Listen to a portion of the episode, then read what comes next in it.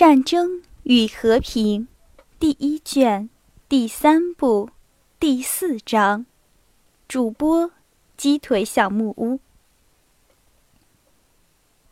当玛利亚公爵小姐进房时，瓦西里公爵已经和他的儿子在客厅里，和矮小的公爵夫人和布瑞昂小姐在交谈了。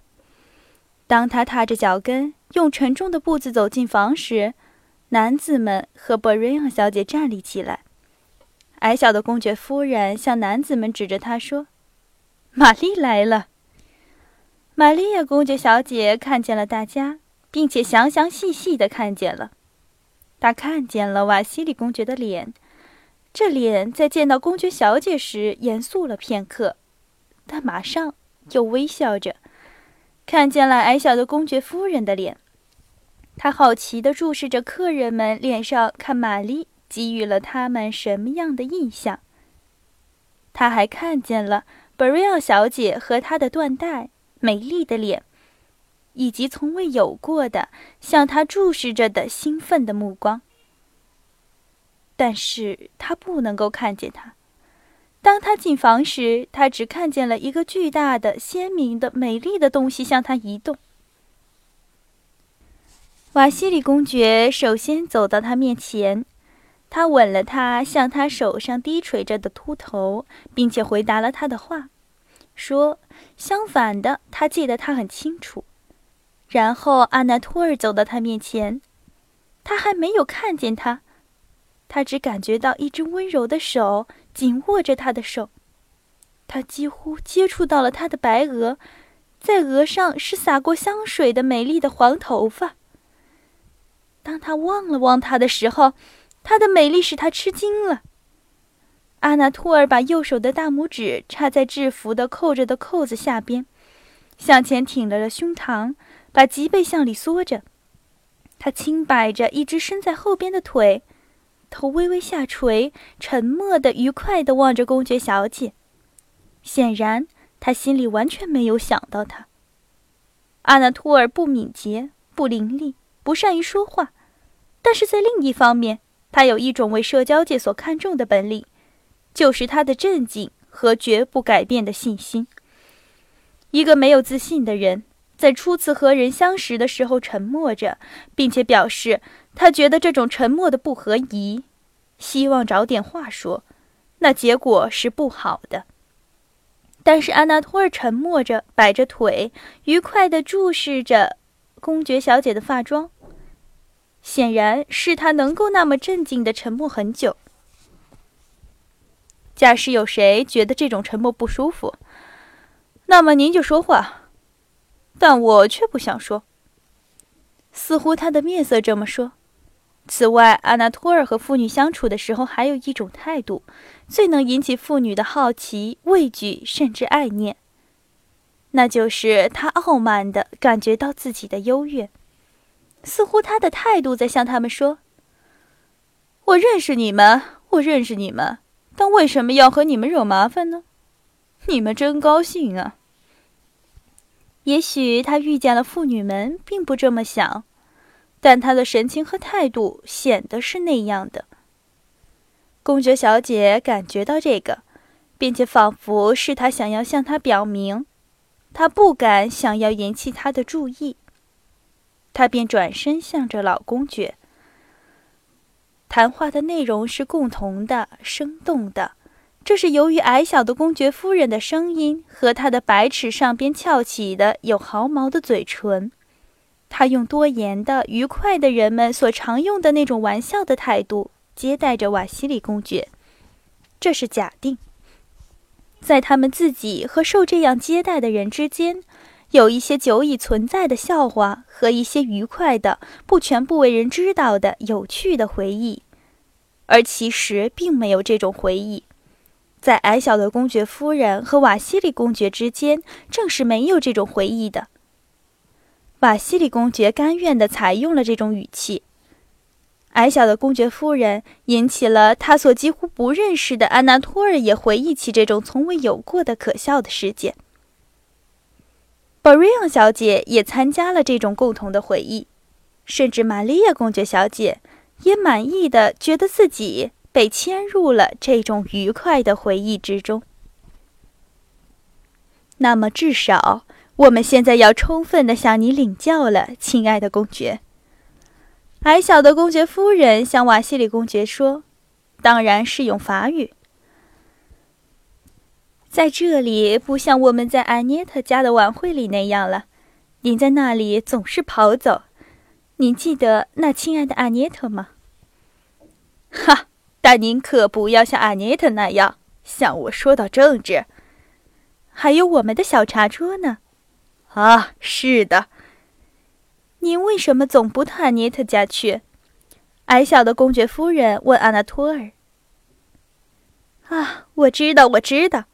他眯了眯眼说：“您的哥哥伊波利特向我说过您的事儿。嗨，他用手指着他吓唬的。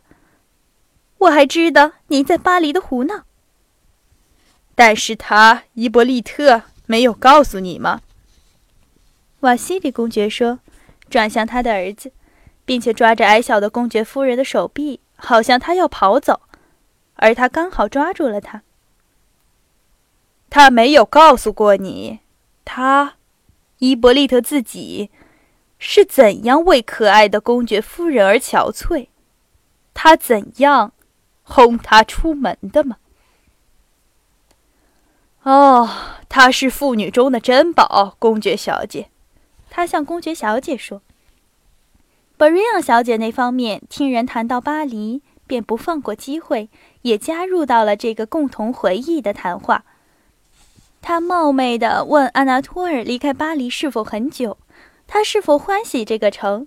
阿纳托尔极乐意地回答这个法国女子，并且微笑着望着她，同她谈到他的祖国。”看见了美丽的布瑞昂小姐，安娜托尔便认定，在这里，在铜山，不会觉得无聊的。很不错，他想，望着她。这个陪伴的小姐很不错。我希望她嫁我的时候带了她一道。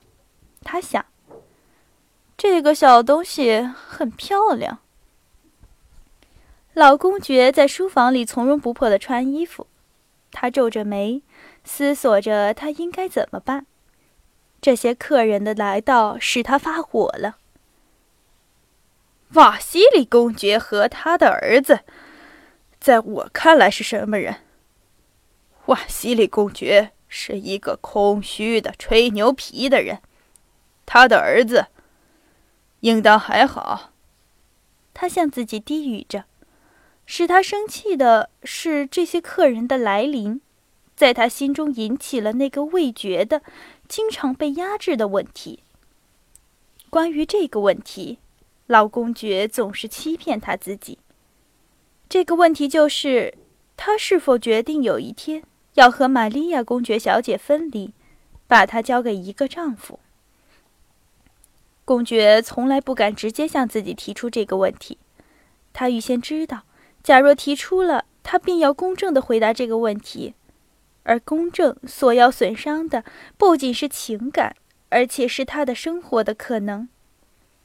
虽然他似乎不看重他，但没有玛利亚公爵小姐的生活，在尼古拉·安德烈耶维奇公爵是不堪设想的。他为什么要结婚呢？他想，当然是要做不幸福的人。丽萨嫁给了安德烈。他难道满意他的命运吗？并且谁会为了爱情娶她呢？她又丑又不伶俐，人会为了关系、为了财产而娶她。老处女们不能过活吗？却是更幸福啊！尼古拉·安德烈耶维奇公爵穿衣服的时候这么想，而同时。这个一向被严格的问题需要立即解决。瓦西里公爵把他的儿子带来，显然是企图提议婚事。也许今天或明天，他将要求直接的回答。门第、社会地位是相当的。那么，我不反对。公爵向自己说：“但要他配得上他。”这就是我们所要注意的。这就是我们所要注意的。”他出声地说。“这就是我们所要注意的。”于是他像平常一样，用健爽的步子走进客厅，用眼睛迅速地看了看大家，注意到矮小的公爵夫人的衣服的更换，布瑞昂的缎带，玛利亚公爵小姐难看的发妆，布瑞昂小姐和安娜托尔的笑容，以及女儿在大家谈话中的孤单。她打扮的好像个傻瓜。愤怒地看了看女儿，他想。不晓得羞，他连踩也不愿意踩他。他走到了瓦西里公爵的面前。啊，好吗？好吗？我很高兴见到你。为了亲爱的朋友，七里路算不上是绕道。瓦西里公爵像平常一样，迅速、自信、亲密地说：“这是我的第二个孩子，请您垂爱关照。”尼古拉·安德烈耶维奇公爵看了看安娜托尔，“好孩子，好孩子。”他说，“好，来吻我吧。”他把塞伸给他。安娜托尔吻了老人，好奇的、十分镇静的望着他，等待着看他是否就要做出他父亲所料的怪事。尼古拉·安德烈耶维奇公爵坐到了沙发角角落里他坐惯的地方。向自己面前替瓦西里公爵拖了一张椅子，指了椅子要他坐，开始问到正事和新闻。他似乎是在注意的听瓦西里公爵的话，却不断的瞥着玛利亚公爵小姐。那么，他们已经从波兹达姆写信来了吗？他重复了瓦西里公爵最后的话。忽然，他站了起来。走到了女儿面前。你是为了客人们这样打扮的吗？啊，他说。好，很好。你在客人面前梳心事的头，我在客人面前向你说：以后不许你再敢没有我的准许就换衣裳。这要怪我爸爸。矮小的公爵夫人红着脸插言：“ 您可以随便怎样。”尼古拉·安德烈耶维奇公爵在媳妇儿面前两足并齐，鞠躬着说：“但是他用不着把自己弄丑，他已经是那样丑了。”他又坐到自己的地方，不再注意那被他奚落的流泪的女儿。